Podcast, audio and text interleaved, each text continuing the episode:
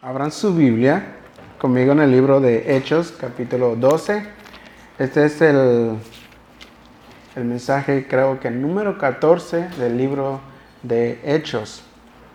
Y estamos estudiando, eh, predicando a través de este libro. Y pues les invito a ponerse de pie con sus Biblias para leer juntos la palabra de Dios. Vamos a leer del capítulo 12, el versículo 1 al al, 19. Ajá, al 19. Voy a estar leyendo en la versión NBLA, así que síganme si usted tiene su reina Valera ahí. Porque aquel tiempo el rey Herodes echó mano a algunos que pertenecían a la iglesia para maltratarlos. Hizo matar a espada a Jacobo, el hermano de Juan.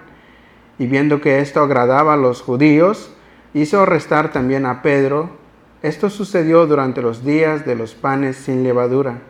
Habiéndolo arrestado, lo puso en la cárcel, entregándolo a cuatro grupos de soldados para que lo custodiaran, con la intención de llevarlo ante el pueblo después de la Pascua. Así pues, Pedro era custodiado en la cárcel, pero la iglesia hacía oración ferviente a Dios por él. Esa misma noche, cuando Herodes estaba a punto de venir a buscarlo, Pedro estaba durmiendo entre dos soldados, sujetos con dos cadenas, y unos guardias delante de la puerta custodiaban la cárcel. De repente se le apareció un ángel del Señor y una luz brilló en la celda, y el ángel tocó a Pedro en el costado, y lo despertó diciéndole, levántate pronto. Y las cadenas se cayeron de las manos de Pedro, Vístete y ponte las sandalias, le dijo el ángel. Así lo hizo, y el ángel añadió, envuélvete en tu manto y sígueme.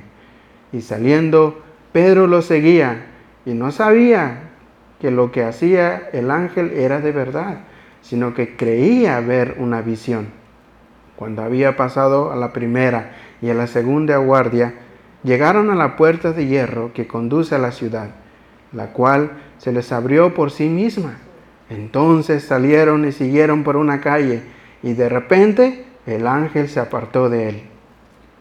Sé en verdad que el Señor ha enviado a su ángel y me ha rescatado de la mano de Herodes y de todos y de todo lo que esperaba el pueblo de los judíos. Al darse cuenta de esto, fue a la casa de María, la madre de Juan, llamado también Marcos, donde muchos estaban reunidos y oraban. Cuando llamó a la puerta de la entrada, una sirvienta llamada Rode salió a ver quién era. Al reconocer la voz de Pedro, de alegría, no abrió la puerta, sino que corrió adentro y anunció que Pedro estaba a la puerta.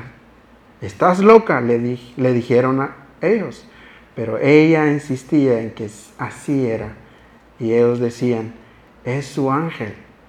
Pero Pedro continuaba llamando, y cuando ellos abrieron, lo vieron y se asombraron. Y haciéndole señales con la mano para que guardara silencio, les contó cómo el Señor lo había sacado de la cárcel y les dijo, informen de estas cosas a Jacobo y a los hermanos.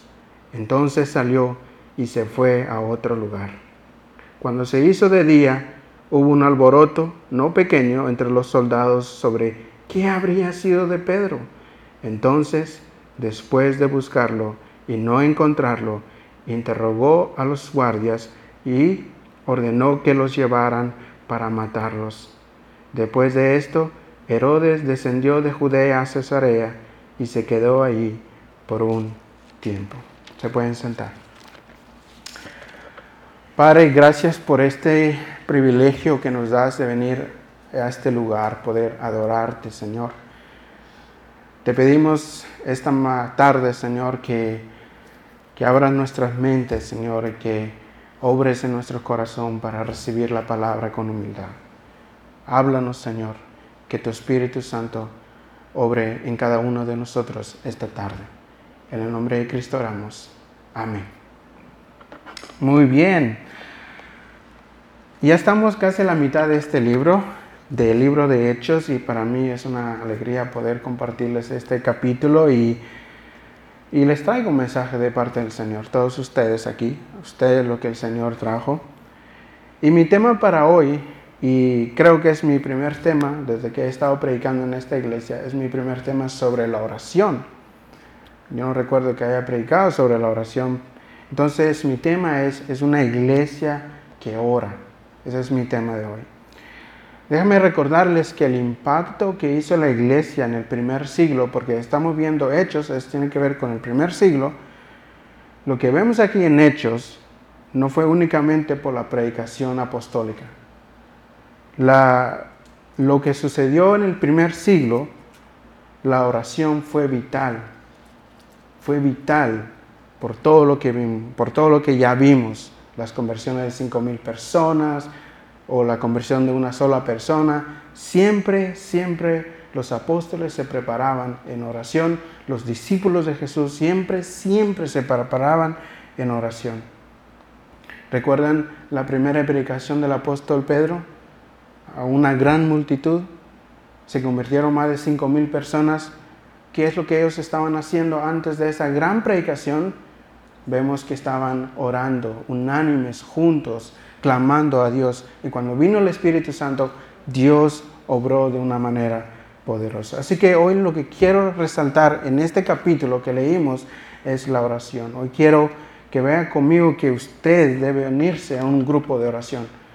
Es decir, me alegro que todos son de casa, usted también es de casa aquí. Ah, y, y quiero animarles que cuando se les invite a los cristianos a orar, todos estemos unidos, buscando el mismo propósito. Y nuestro texto, que, comienza, entramos en la historia y Lucas nos empieza a narrar y nos, nos encontramos en este capítulo donde Lucas nos relata unos versículos de la historia, un poco de la historia de la iglesia, y ahora es un relato de la persecución de parte de un hombre que está en el gobierno, por así decirlo. Entonces, Recuerden que la, anteriormente habíamos visto la persecución de parte de personas religiosas. Recuerden la historia de, Pablo, que era Saulo, que perseguía a los cristianos. Ahora no solamente es religiosa, sino que ahora es política. Ya este gobernante, que no tiene nada que ver con la religión, pero Herodes comenzó a perseguir a los cristianos. Entonces, este hombre aunque es un simple hombre mortal, como cualquier hombre que se le da el poder absoluto, quiere la adoración. No solamente quiere respeto. Los hombres quieren adoración.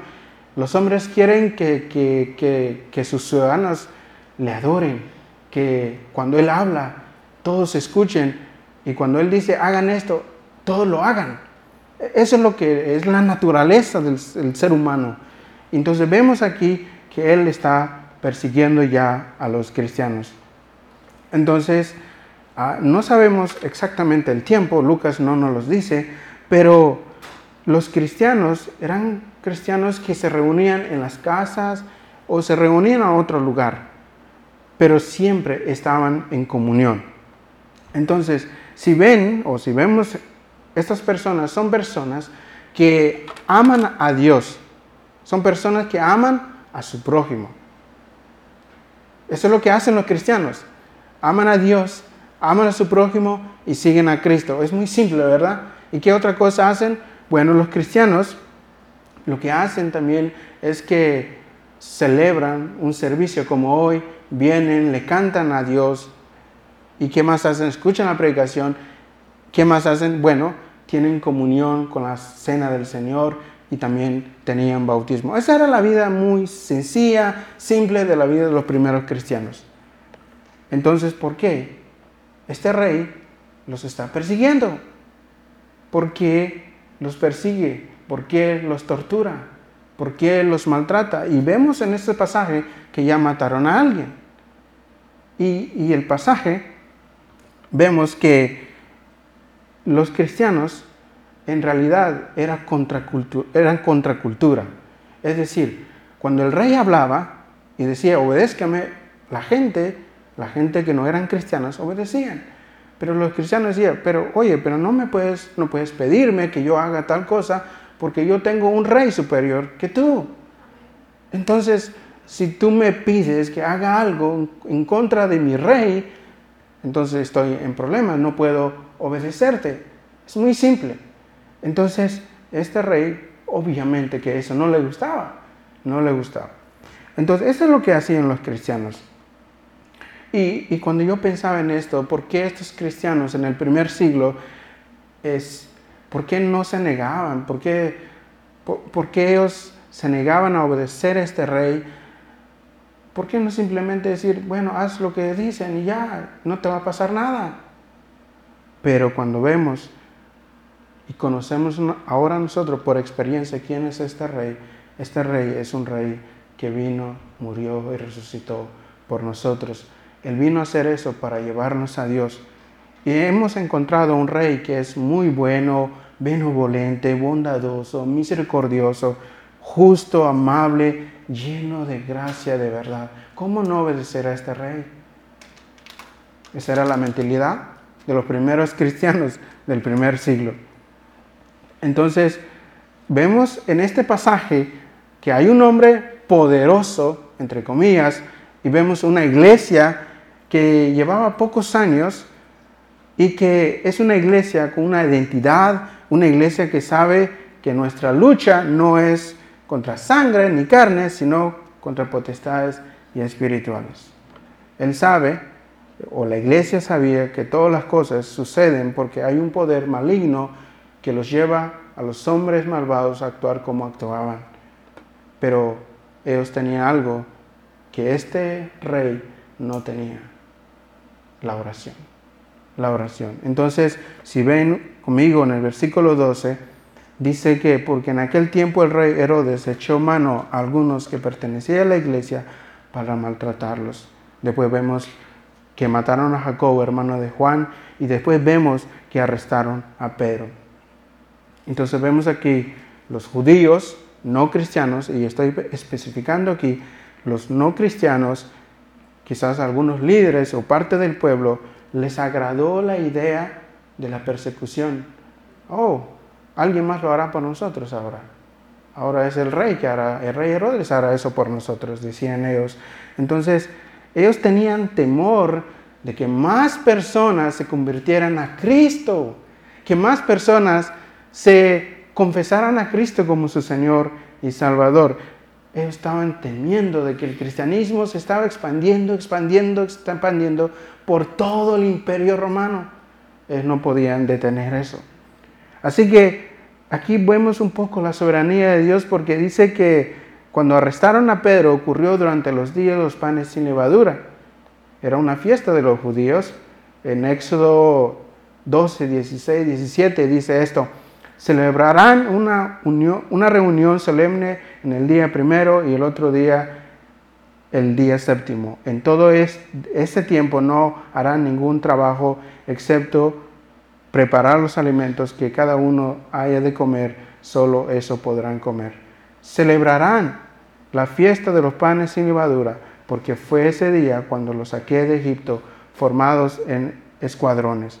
Por la ley, las generaciones futuras siempre deberán celebrar ese día. Comerán pan sin levadura desde la tarde del día 14 del mes, primero hasta la tarde del día 21 del mismo mes. Entonces, justo aquí estamos. Arrestan a Pedro y no puede matar a Pedro, porque acaban de hacerlo con otro discípulo. No pueden matar a Pedro, ¿por qué? Porque sería una ofensa para los judíos. Entonces ahí Dios comienza a obrar y la iglesia comienza ¿qué? a obrar también. Y ahorita lo vamos a ver. Entonces, habiendo arrestado a Pedro, y Lucas, me encanta lo que Lucas llama nuestra atención en este pasaje, es que quiere que veamos la realidad que vivió el apóstol Pedro. Quiere que observemos lo que realmente él vivió en ese lapso de tiempo, en ese lapso de tiempo. Y debo decir que doy gracias a Dios porque nos da estos detalles aquí porque yo quiero asombrarme con ustedes de lo que Dios va a hacer pronto. Y aquí Lucas nos dice que Pedro fue arrestado, lo pusieron en la cárcel, mira los detalles que Lucas nos da aquí, y fue entregado por, a cuatro grupos de soldados para que lo custodiaran. Ahora, este es un caso muy extremo para mí. Y no vemos ninguna declaración del apóstol Pedro. Eso me sorprendió bastante al estudiar este pasaje. Lucas es muy específico en algunos detalles, pero no me dice nada, absolutamente nada de Pedro. No veo a Pedro defenderse, no veo a Pedro ni siquiera pidiendo ayuda, pidiendo oración. Por lo menos Lucas no me da ese detalle. Así que seguramente Pedro sería llevado a juicio, como sucedió con Jesús, que hubo un intercambio entre Barrabás y Jesús. Eso es lo que querían hacer con Pedro y eso es lo que vemos en esta narración. Ahora, debo decir que, que lo que Lucas nos muestra en este pasaje es que hay cristianos como Pedro, cristianos que sufren, que están, que están pasando momentos difíciles por ser discípulos de Jesús. Ese es uno. Hay cristianos que están pasando momentos difíciles por el simple hecho de ser discípulos de Jesús.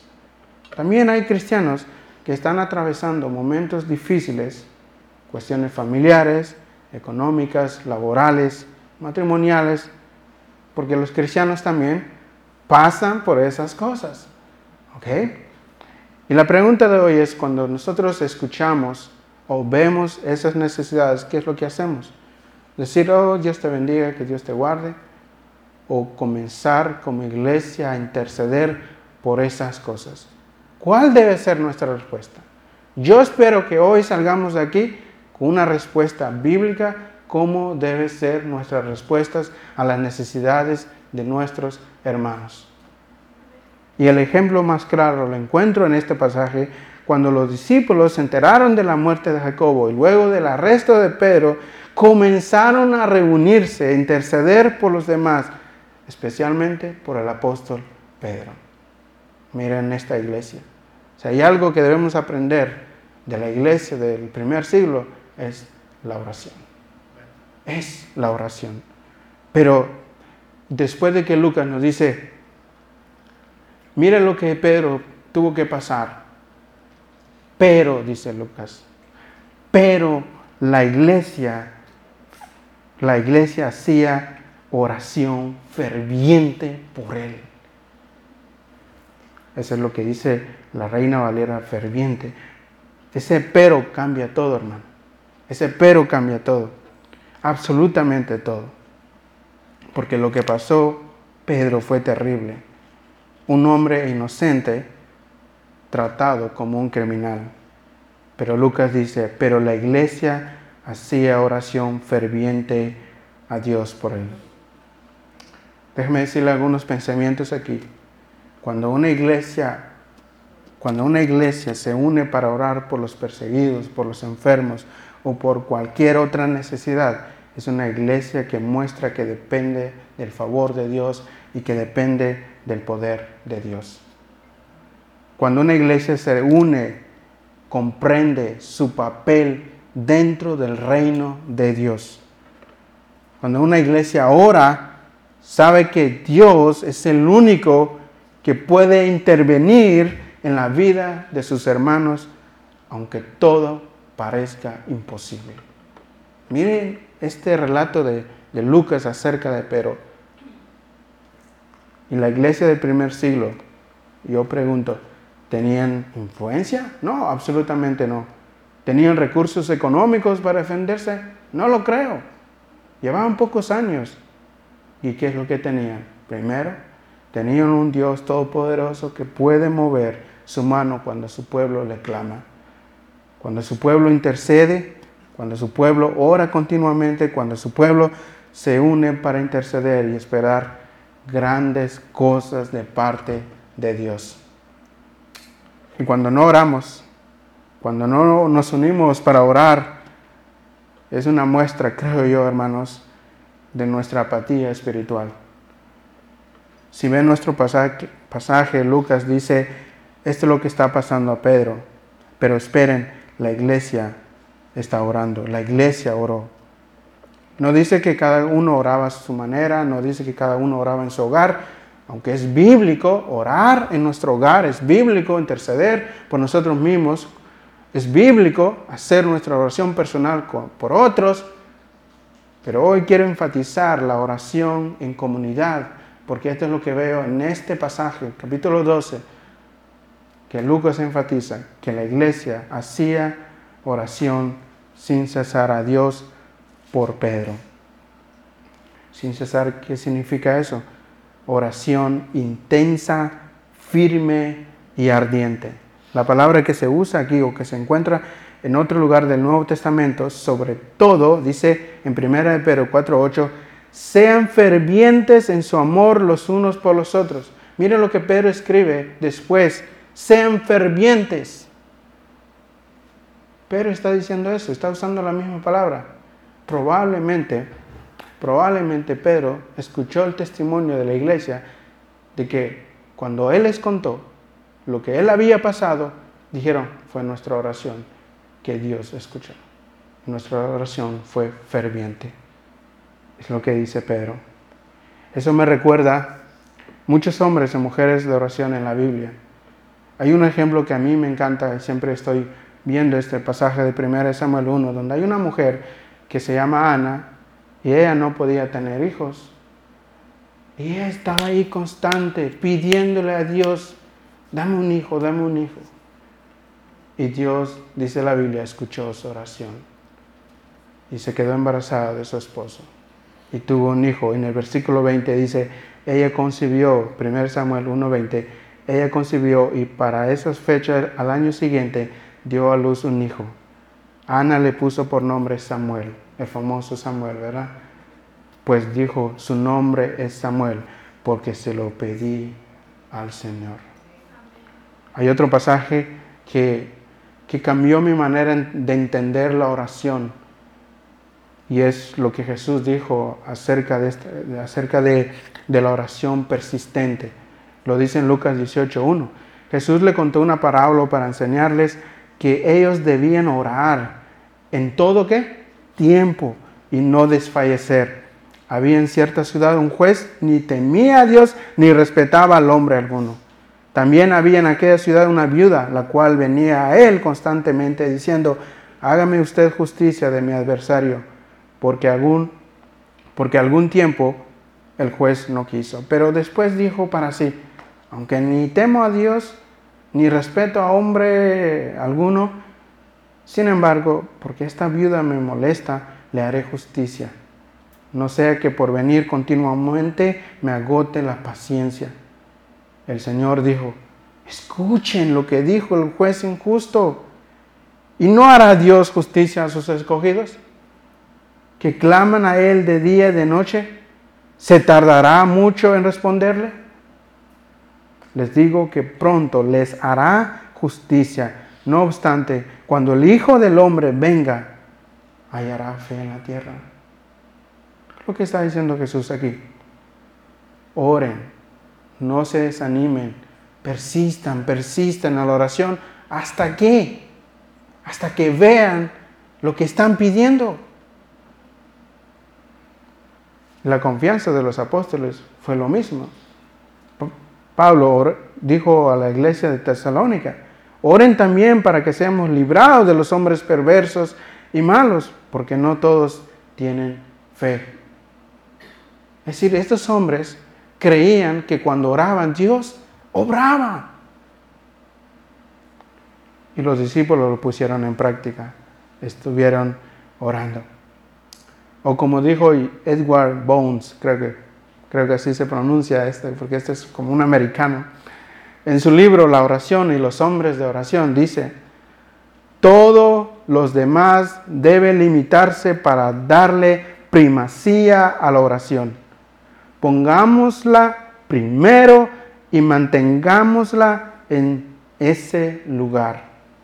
El conflicto es sobre la primacía de la oración, la derrota y la victoria radica en esto. Poner a la, oración en segundo lugar es descoronarla, es limitar y destruir la oración. Si se pone la oración en primer lugar, Dios también lo hace y la, victoria está asegurada. Y lo vemos, lo que Jesús acaba de decir, pidan. Entonces, en el versículo 6 vemos esa misma noche que cuando Herodes estaba a punto de venir a buscarlo, Pedro estaba durmiendo. Oh. Cuando yo veo esa actitud de Pedro, yo, yo estar en una cárcel, quizás yo debería estar preocupado. Yo no podría dormir estar en una cárcel. Pero no, y, y habían dos hombres a la par de Pedro. Y habían dos hombres en la puerta, por si hace algo estos dos hombres, hay otros dos hombres esperando en la puerta. Pero Pedro estaba durmiendo. Eso, eso es lo que, lo que me llama la atención de este pasaje que Lucas dice, Pedro estaba durmiendo. En vez de decirme, Pedro estaba orando, intercediendo, no, Pedro estaba durmiendo. Eso es algo extraño de aquí. Pero, ¿qué pasó? De repente se le apareció un ángel del Señor y una luz brilló en la celda y el ángel tocó a Pedro en el costado y lo despertó diciéndole, levántate pronto. Y las cadenas se cayeron de las manos de Pedro. Vístete y ponte las sandalias, le dijo. El ángel así lo hizo y el ángel añadió, envuélvete en tu manto y sígueme. Y Pedro creía que estaba viendo una visión, porque ya había tenido una visión, para los que siguen este, esta serie, ya había tenido una visión acerca de los gentiles, y él pensaba que estaba teniendo otra visión, pero no era una visión. Eso sí era algo real que él estaba viviendo. Pero eso pasa muchas veces, ¿no? Llega una cosa, Dios te bendice de una manera y, y, a veces tu incredulidad es como, ¿estás seguro que eso es para mí? ¿No? En serio, eso es para mí. Sí, Dios te está bendiciendo de esta manera. Y la incredulidad entra ahí. Pero, ¿no pediste por eso? Sí, pedí, pero no, no creí que fuera tan rápido. no. Y eso es lo que Dios hace muchas veces. Dios nos responde de la manera que nosotros menos esperamos. Y aquí es lo que yo veo, un milagro. Dios intervino. Eso sería lo que Dios está diciéndonos a través de este pasaje. Escuchen, Dios intervino. Dios intervino. Dios actuó. Dios está haciendo lo imposible para los hombres, lo que es imposible para la mente humana, porque cuando ustedes se meten a meditar en este pasaje, ustedes con el razonamiento humano yo no puedo explicarlo esto, cómo sucedió, cómo es que se le cayeron eso, cómo es que los soldados no se despertaron, cómo es que los otros dos soldados estaban en la puerta y no vieron que Pedro salió, y cómo es que la, cómo es que la puerta se abrió así nada más de repente, yo no puedo explicarlo de otra manera. Lo único que puedo decirle es que fue un milagro, como el milagro de la resurrección de Cristo. Yo no puedo explicarlo con la mente humana, cómo sucedió eso, pero Cristo resucitó y Él reina ahora. Y eso es una verdad. Lo creo porque las escrituras lo dicen. Lo creo porque las escrituras lo dicen. Por eso Lucas nos da tantos detalles para que nosotros nos asombremos. Y no solamente decir, oh, wow, eso sí que es asombroso. Eso es muy lindo. No, no solamente decir eso, sino que pensemos, eso hace Dios. Dios actúa de esa manera. Dios sigue actuando de esa manera. Porque si me dicen que no, entonces me están diciendo que Dios no es el mismo ayer, hoy y siempre. No, Dios sigue actuando de esa manera si nosotros le pedimos. Y Dios escuchó a su pueblo. Pedro es librado, pero Pedro aún no puede creer lo que estaba pasando. Pedro, hermanos, no sabía que la iglesia estaba orando por él. Pedro no sabía que la iglesia estaba orando por él. Dios aún libra a sus hijos de cualquier circunstancia, solo debemos clamarle y suplicarle.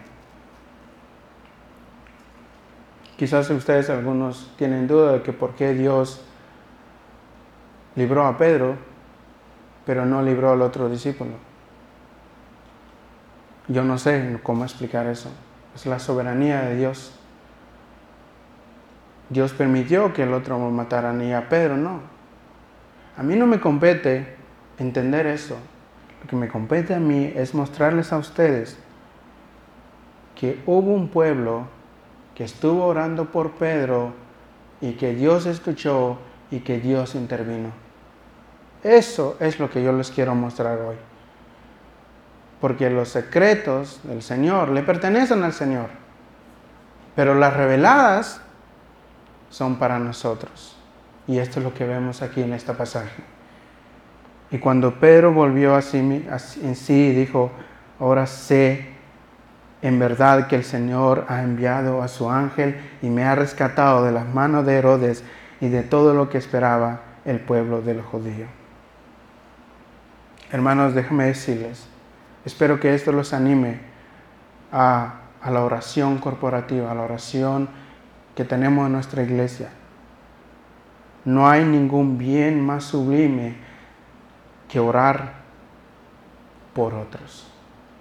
No hay un bien más sublime que por la hora, que orar, que la iglesia esté orando, librando batallas de otros cristianos. Siéntese privilegiado cuando una persona se acerca a usted y le diga, ore por mí. Es un privilegio. Y no desaprovecha esa oportunidad de orar y reunirse con otros cristianos para orar por esas peticiones. También no hay ningún bien supremo que ver el resultado de esa oración. Cuando escuchamos, yo he estado tratando de venir los viernes aquí a la oración y escucho los testimonios. Yo digo, Dios está obrando. Dios realmente está obrando entre nosotros. Enfermedad, problemas, angustia, dolor, Dios obra a través de la oración. ¿Acaso cuando yo escucho todos esos testimonios, acaso puedo salir de aquí hoy y como que si nada pasó? Fue una predicación sobre la oración. O salir de aquí y decir, yo tengo que comprometerme, orar con otros, porque acabo de ver que Dios puede trabajar obrar en medio de una iglesia que reconoce su necesidad. Y entonces en el versículo 12, al darse cuenta de esto, fue a la casa de María, la madre de Juan, llamado también Marcos, donde, escuchen lo que dice, y Lucas resalta esto y dice, donde muchos estaban reunidos y oraban. ¿Cuánto tiempo pasó? no lo sé, días tal vez, pero ahí estaban orando, orando, orando. La lección de Lucas que nos muestra aquí es que debemos orar hasta ver la respuesta de Dios. Esa es mi manera de ver la oración ahora. Orar hasta ver la respuesta de Dios. No descansar hasta ver la mano de Dios. Hace algunos años, mi madre le dio un derrame cerebral. Estuvo en el hospital. Se recuperó. Le dijeron que si se hubiera quedado otros 30 minutos sola, hubiera muerto. Entonces, pero eso sí, eh, usted perdió toda la movilidad de su cuerpo, le dijeron, y no puede volver a caminar ya le vamos a regalar una silla de rueda y usted va a caminar en su silla de rueda para toda su vida.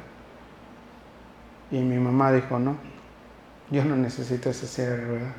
Cuando yo le hablé, me, le dije, mamá, usa la silla de rueda, yo le voy a comprar uno más bonito. Yo era muy incrédulo, realmente. Y, y mi mamá dijo, no, no, no quiero esa silla. Y se fue a la casa, regresó a casa, estuvo en cama. Mi madre, desde que tengo memoria, era una, era una mujer de oración.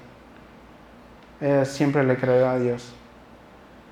Y ella oraba todo el tiempo, todos los días me mandaba un mensaje y me decía, ya oré, estoy pidiendo a Dios sobre mi sanidad. Yo un poco incrédulo. Yo decía, mamá, descansa en la soberanía de Dios. Le digo, sí, estoy descansando en la soberanía de Dios, pero también estoy pidiendo lo que obra en mi vida y me hago un milagro. Después, mi mamá y después muchos cristianos de su iglesia iban con ella casi todos los días a orar, a orar y a orar. Ahora mi madre camina. Mi madre ya está caminando. Si ustedes me dicen, explícame cómo sucedió eso, no lo sé. Fue un milagro. Dios escuchó el clamor de una iglesia y Dios escuchó el clamor de una, iglesia, de, de una madre. Hermanos, no es pecado pedirle a Dios que haga un milagro en su vida. Debe hacerlo. Y hace, hace un año mi madre fue a mi pueblito y me mandaron unos videos, mi madre caminando en el cerro. ¿Qué hace mi madre? Yo, yo regañé a mi papá, cuida a mi madre. ¿Qué hace en la montaña caminando? En esas subidas. Y yo le llamaba, le decía, no está cansada, no se siente bien, siente las piernas. Me decía, sí, hijo, estoy bien. A veces soy como esos hombres que estaban ahí orando, pidiéndole a Dios. Y cuando dicen, ya llegué, dice Pedro, no, no, no es Pedro es, un, es su ángel. Pero no creas que, oye, pero espero, iglesia, realmente Dios puede contestar nuestras oraciones. Dios realmente puede contestar nuestras oraciones. Lo que Pedro pasó para salir de la cárcel a mí me asombra, pero lo que más me asombra es que esa iglesia se mantenía en oración. Oh, que Dios nos haga una iglesia así, que dependa totalmente de Dios. Antes de venir acá hay personas que estuvieron orando por esta predicación. Yo no quisiera hacer las cosas en la carne. Podemos atraer mucha gente, hacer muchas cosas en la carne, pero eso se desaparece con el tiempo. Hoy en día, muchas iglesias, y yo espero que esta iglesia no sea así, pero muchas iglesias ya no esperan cosas grandes del Señor. Ya no. Están conformes de cómo Dios nos permite vivir. Y ni siquiera ya esperamos un milagro. Y, quizás muchas iglesias lo hacen porque hay falsos maestros que están en unas iglesias y que es milagro todos los días, impone, hace un montón de cosas que nosotros llegamos a un punto de como de detestar eso porque, es, porque están manchando el nombre del Señor y nos acogemos y decimos, no, nosotros no queremos caer en eso. Pero lo que quiero transmitirles hoy es que si, si esa gente hace eso con buenas intenciones o con malas intenciones, que lo hagan y Dios se encargará de hacer es enjuiciarlos. Pero no por eso nosotros debemos dejar de pedirle a Dios que obre milagros entre nosotros. Pero es que hay algunos cristianos que tienen miedo de que Dios obre milagros entre nosotros. Es bíblico, hermano, pedir milagros a Dios. No está mal, le da gloria a Dios. Como lo, lo de mi madre. Yo sé que Dios es soberano. Y es sí, mi Dios es soberano, mi Dios trino es soberano. Él tiene control sobre todas las cosas y eso a mí me mantiene feliz. Pero también la Biblia dice, no tienes porque no pides. Escuchen eso, lo que Jesús mismo dijo, no tienes porque no pides. Y muchos cristianos dirán, es que nosotros pedimos y pedimos mal. Sí, Jesús lo dijo, no tiene por qué no, no piden y si piden, piden mal. Pero ¿qué tal?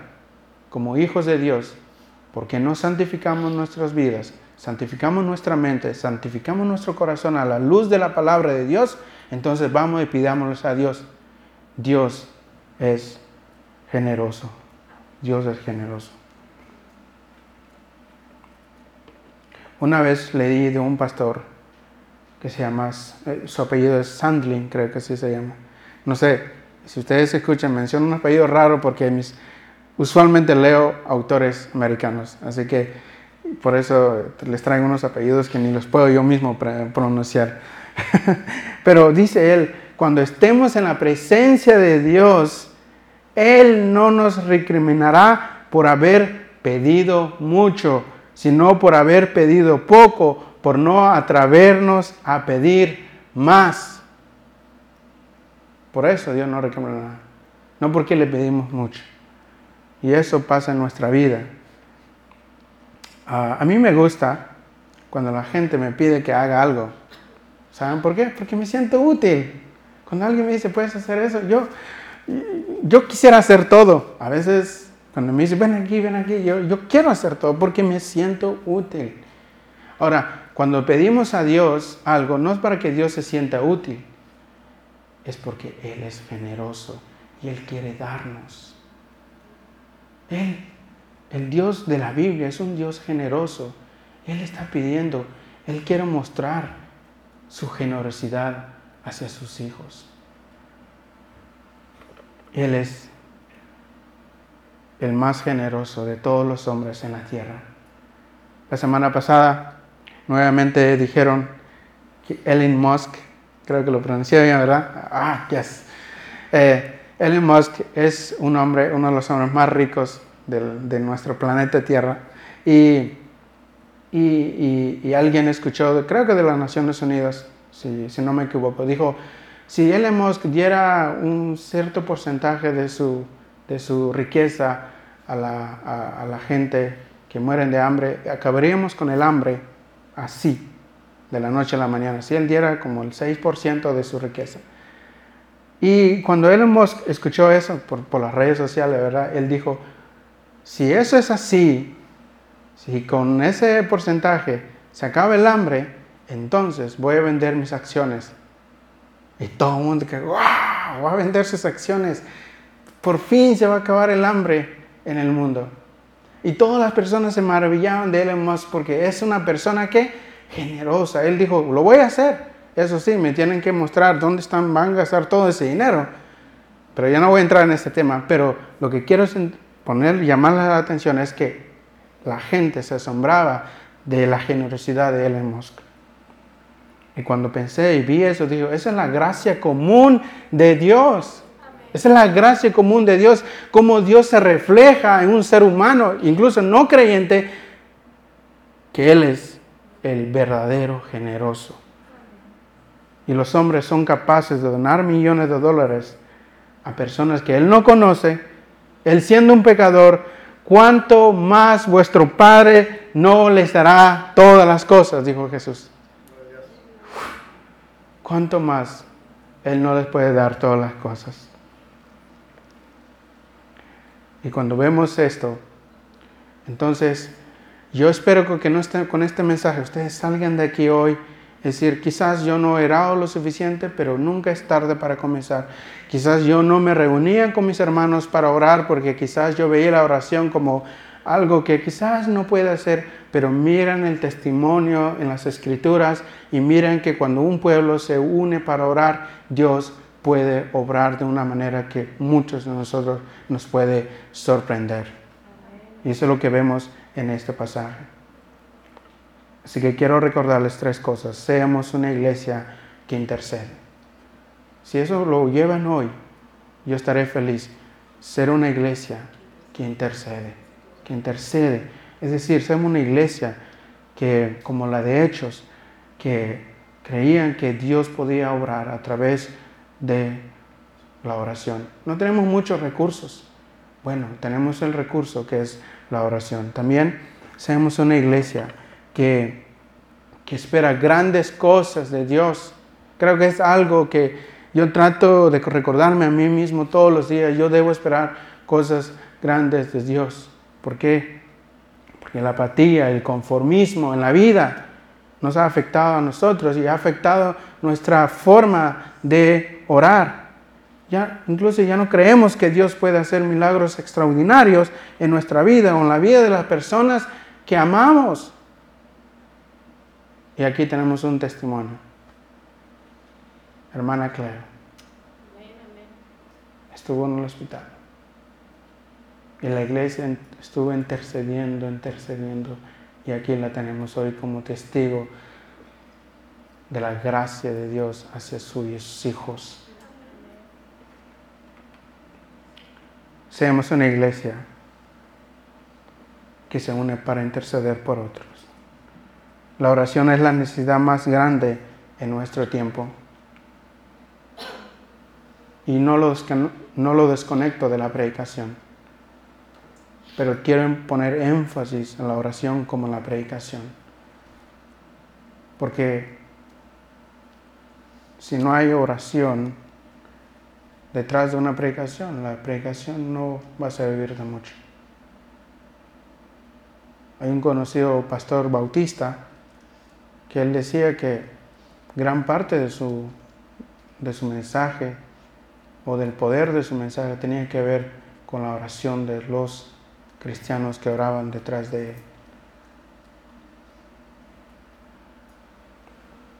Entonces seamos una iglesia que ora hasta ver la respuesta de Dios.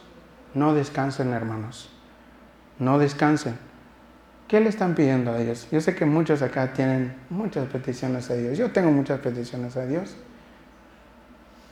¿Qué es lo que le están pidiendo a Dios? ¿Ya se desanimaron porque no ven la respuesta? Algunos se desaniman, se ¿cómo se dice? Se desanima. Después de un día, después de dos días.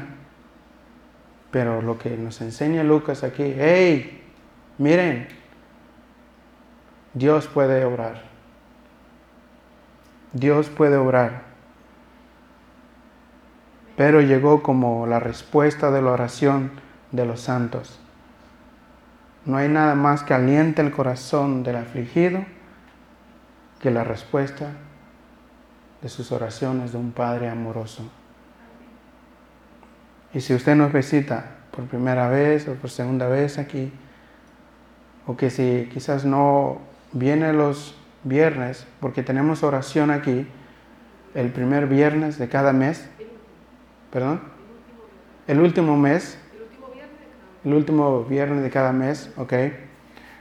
Pero este, este, ok, entonces, sí.